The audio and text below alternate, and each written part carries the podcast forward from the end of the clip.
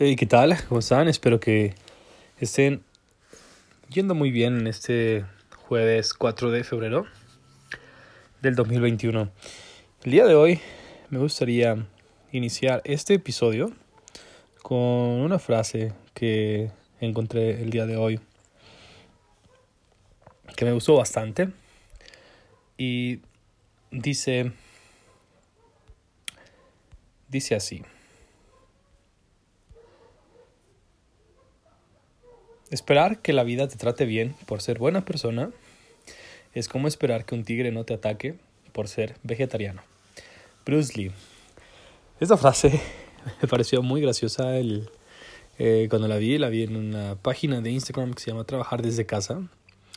Y vaya, tiene mucho sentido respecto a que hay muchísima gente allá afuera preguntándose por qué la vida me hace esto, por qué me va tan mal, por qué si yo soy buena persona eh, me pasan estas cosas, entre muchas otras frases que he escuchado.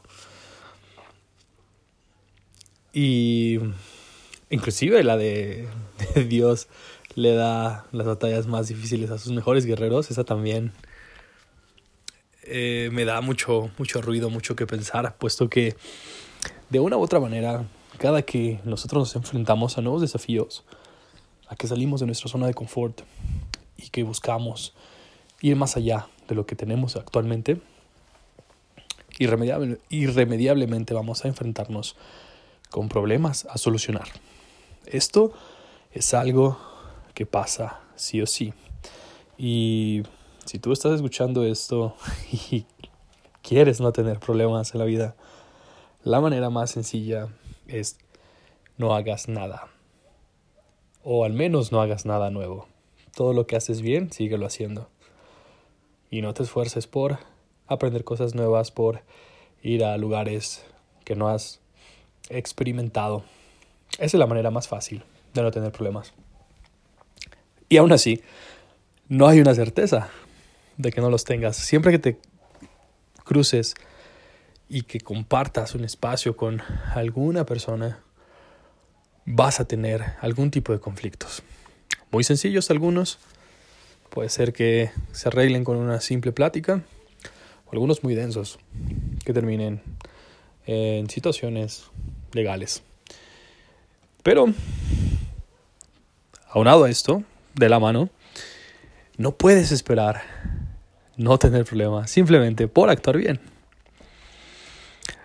Y esta frase de Bruce Lee me dio muchísimo que pensar para el día de hoy respecto a los mercados financieros porque el día de, de hoy la acción de GameStop ha alcanzado mínimos que ya se veían venir, que todos estábamos esperando, pero que muchas personas no querían ver.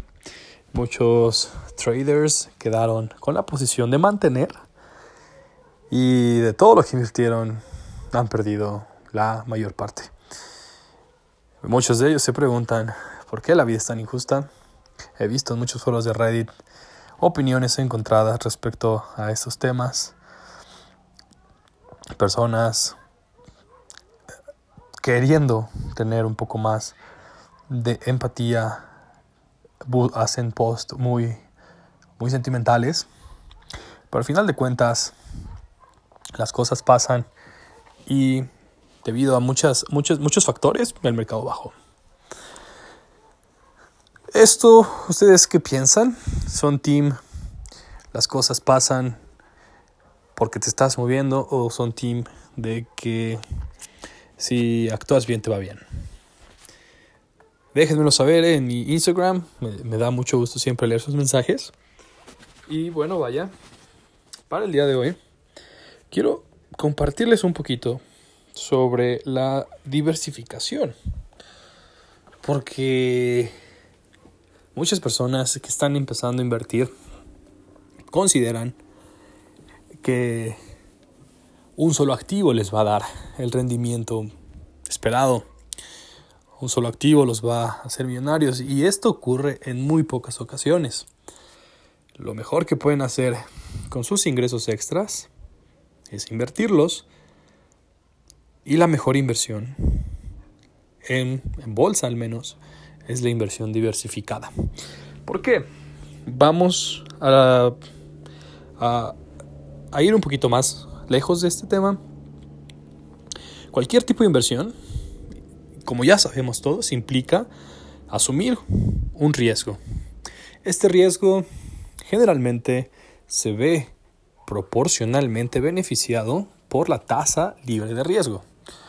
En México, dicha tasa son los CETES. Un CETE es deuda que emite el gobierno, certificados del Tesoro, su abreviación, la cual te brinda un documento a cobrar por 28, 90, 128, 360 días. Estos documentos eh, son emitidos por el gobierno central, por la Banca Central de México y son casi una certeza que te van a pagar. Por lo mismo de que son de, muy bajo riesgo, eh, el rendimiento es también muy bajo. Generalmente andan entre el 4, máximo el 7, 8%.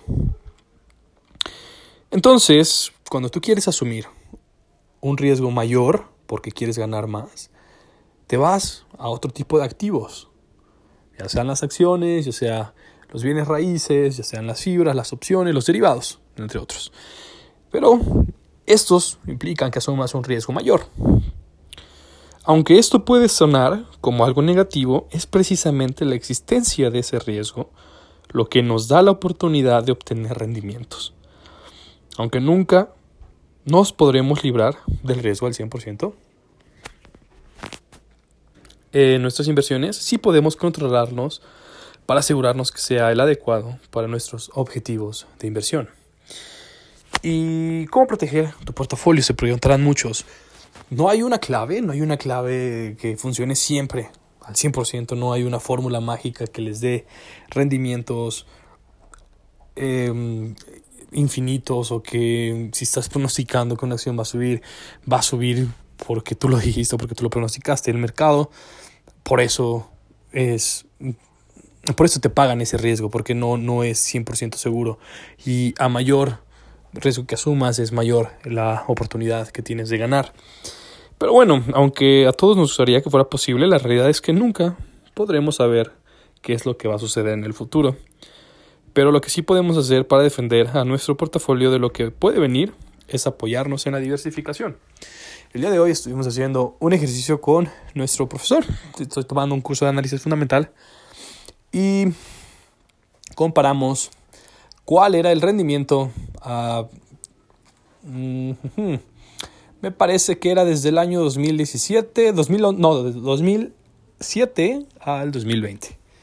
13 años de rendimiento. Y lo hicimos con tres portafolios. Uno fue eh, con solamente una acción, X acción. El segundo fue con una tasa libre de riesgo, o bueno, en este caso utilizamos un índice. Y la tercera fue mixta. En, una, les voy a dar los resultados. Cuando se invirtió en la acción, el rendimiento fue del 35% aproximadamente. Cuando se invirtió meramente en el índice, el rendimiento fue de 21%. Y cuando se invirtió en ambos, el rendimiento fue de 27%. Ustedes me dirán, ok, vámonos por la acción. Vámonos por la acción y vamos a evitarnos este tipo de imprevistos. No voy a poner nada que tenga un riesgo muy corto o muy bajo porque yo quiero ganar dinero. Pero el riesgo en, estas, en estos tres portafolios fue el siguiente. En el que solamente tenía la acción fue un riesgo del 35%. En el que solamente tenía el el benchmark, o sea, la tasa libre de riesgo, fue del 12% y en el que tenía los dos combinados fue el 8.70%. ¿Por qué? ¿Por qué se bajó? ¿Por qué fue tan bajo este riesgo? ¿Por qué fue tan... Eh, ¿Por qué se disparó hacia abajo? Porque estabas diversificando. Y vaya, o sea, se podrán decir, o sea, aún así el rendimiento único de acción es mayor, me voy a ir con ellos. En, en, esos siete años ya fueron con rendimientos pasados. Esto fue real, o sea, si se hubiera invertido real. Eso fue real, no fue nada pronosticado, fue con datos del pasado. En, el primer, en el primer portafolio, en el que solamente fue una acción, la pérdida máxima anual fue del menos 39%. En, esta, en este tipo de, de activos, muchas personas pueden perder la cabeza y venderlos. Lo que no toman en cuenta también es que cuando tú estás invirtiendo, puedes tener saldos a favor y saldos en contra. Puedes ir, ir largo o ir corto, también se le dice de esta manera. Pero no se hace efectiva esta pérdida. Se llama, no me acuerdo bien el, término, pero me parece algo como, es una pérdida técnica, que si vas, por ejemplo, perdiendo 50, 100, 200 dólares en una acción, pero no se hace real hasta que la cobras, hasta que la haces efectiva. Si tú tienes una acción que vale 100 y sube a 120 y tú cobras, ya hiciste efectivos esos 20 dólares de rendimiento. Si tú tienes una acción que va a la baja, esos mismos 20 dólares y que ahora cuesta 80, si tú la vendes, ya la haces efectiva y ya perdiste 20. Si tú la mantienes, puede que vayas a la baja, pero en, en otro tiempo puede subir. Entonces, el rendimiento máximo anual de este portafolio fue del 45%. 45%. Pero la pérdida de, en, un año máxima fue del 39%. Ahí es donde, donde se nota cuál es la volatilidad de, de una empresa. Por el contrario, el, la pérdida máxima del benchmark, de la tasa libre de riesgo, fue del 12%. Fue lo máximo que se perdió en un año y lo máximo que se ganó fue aproximadamente 27%. Una diferencia muy notoria en cuanto a la, a la ganancia y a la pérdida. Y combinando estas opciones, el máximo que se perdió fue de 21%. Entonces me dirán, ok, no manches, pues me voy por el benchmark, no, no voy a perder tanto dinero. Sí, justamente esto, de esto se trata la diversificación. Tú vas a elegir qué tanto riesgo quieres correr. Si tú ya estás invirtiendo en este momento y tienes varios activos dentro de tu portafolio, revisa que esos activos no sean todos de un mismo sector, que no todos estén en tecnología o en acciones. También busca algunos, ah, algunas fibras, algunos índices, algunos ETFs, que son de menos volatilidad, pero de cierta manera le dan cierta estabilidad a tu portafolio. Le dan un margen de seguridad, que es lo que buscamos. Eh, vaya, yo en general ocupo siempre aproximadamente 8 activos. Eso es un promedio, a veces tengo más, a veces tengo menos, dependiendo mucho de la situación y de las oportunidades. Pero eh, no recomiendo tener menos de 5. Menos de 5 activos es un portafolio poco diversificado que corre un riesgo mayor. Entonces, eh, vaya, para saber si tu portafolio eh, está bien diversificado, primero que nada, lo que debes determinar es la proporción de activos de alto riesgo, como lo son las acciones, y de bajo riesgo, como son los bonos, las fibras, los ETFs. ¿Qué quieres tener en tu portafolio? Si eres un inversionista cauteloso que quiere evitar la posibilidad de sufrir grandes caídas, deberás optar por una mayor proporción de inversión en bajos riesgos. Y si eres un inversor aventado que quiere tener grandes rendimientos, ah, pues es recomendable que tengas dentro de tu portafolio activos una, proporción más grande de activos.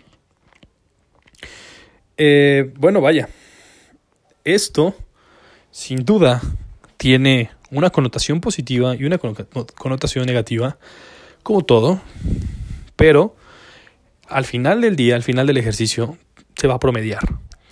Y tanto tus ganancias como tus pérdidas van a ser muchísimo más rentables para que tú puedas hacer un portafolio diversificado. Yo te recomiendo mucho que hagas análisis. Bueno, vaya, existen varios, el fundamental, el técnico y... Ay, ay, ay, existe otro. El análisis fundamental, el análisis técnico y no me acuerdo del otro, pero vaya, eh, con esos análisis te puedes ayudar a tener una mejor idea de cómo ha sido un comportamiento de las acciones en las que quieres invertir. Y también te dan una ventanita para que tengas la idea de cuándo es el mejor momento. No necesariamente una acción en crecimiento, es una acción con buena posibilidad de inversión si no estás ya dentro. Existen acciones que ya llegaron a picos máximos, a sus rendimientos máximos históricos, y generalmente esto puede depender mucho de las noticias, del sector, del, del, de cómo la compañía ha mantenido su funcionamiento a lo largo del tiempo. Pero, por lo general, esta, e, estos picos implican que la acción puede caer de precio. Entonces, no necesariamente porque veas en las noticias que una acción está a la alza, significa que es un buen momento de invertir. Haz un poquito más de análisis, checa un poquito más las tendencias, analiza los gráficos, analiza sus estados de, resultados, estados eh, de situación financiera, haz los mayores cálculos que puedas para que así no entres en la ola de los que no invierten conscientes. Y estas personas, estos inversionistas, son los más propensos a tener pérdidas. No todos los inversionistas que invierten tampoco con análisis tienen 100% de rentabilidad, pero se ha, demostrado que si tienen mejor performance a lo largo del tiempo. Espero que, les haya servido, eh, que, les sea de utilidad, por supuesto. Eh, nos, eh, vaya, no sin antes, quiero, quiero darles un poquito más de información acerca del mercado accionario. Ah, vaya, eh, antes, de, antes de terminar, eh, parte de la información contenida en la diversificación de portafolios fue obtenida de un informe de GBM Plus, un broker mexicano, que me hizo llegar porque estoy suscrito y soy usuario de la plataforma. Eh, entonces, me pareció muy interesante compartirlo. noticias de mercado. Vaya,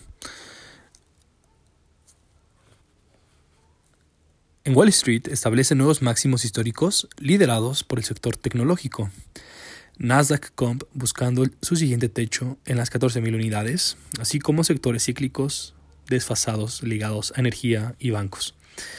Hay optimismo eh, que prevalece gracias al proceso más acelerado de vacunación en los Estados Unidos hacia adelante y la negociación de un siguiente paquete de estímulos. En este contexto, el bono, el bono del Tesoro a 10 años y en general toda la curva de Estados Unidos continuó empinándose. Técnicos favorecen continuidad en tendencia, aunque con riesgos colectivos o de pausa temporal en el futuro cercano. Em, en México las principales alzas del día de hoy fueron Grupo FAMSA, una acción, vaya, Grupo FAMSA sí dio mucho de qué hablar el día de hoy en mercados, tuvo una alza de 33.61%, varias noticias respecto a la alza, eh, la mayoría de, de, de, acuerdo a el Banco FAMSA. Es una acción que se tiene a consideración. Analicen mucho esta acción. Otra acción que subió bastante fue Tracción.a con una, un performance positivo del 10% y BBVA con 7.92%. Las principales bajas del día de hoy fueron Fibra HD.15 con una baja del 4.38, Gixa.v con una baja de 4.37 y Grupo México Grupo México.b con una baja de 3.57. actualmente los CETES a 28 días cotizan en 4.25% y los de 364 días en 4.21%. Esta es la tasa libre de riesgo mexicana. Si ustedes uh, están pensando invertir, procuren que el proyecto de inversión les dé un rendimiento mayor a este 4.21%. Eso es el premio al riesgo. El tipo de cambio subió 0.89 para situarse en 20.38 pesos por dólar. Y el euro también tuvo una alza un poquito, un poquito lenta de 0.08% para terminar en 24.38 pesos por dólar. Eh, asimismo, eh, los mercados, eh, el, Brasil terminó con una baja del 0.39%, el chileno con una, una alza de 0.27%, el Standard Poor's 500 con una alza también de 1.09% y el Nasdaq OTC con 1.23%. Espero que les sean útiles estas, estos datos. Me, me han llegado mensajes de que les gusta que les dé este tipo de información. Espero que sea de su utilidad. Nos escuchamos el día de mañana.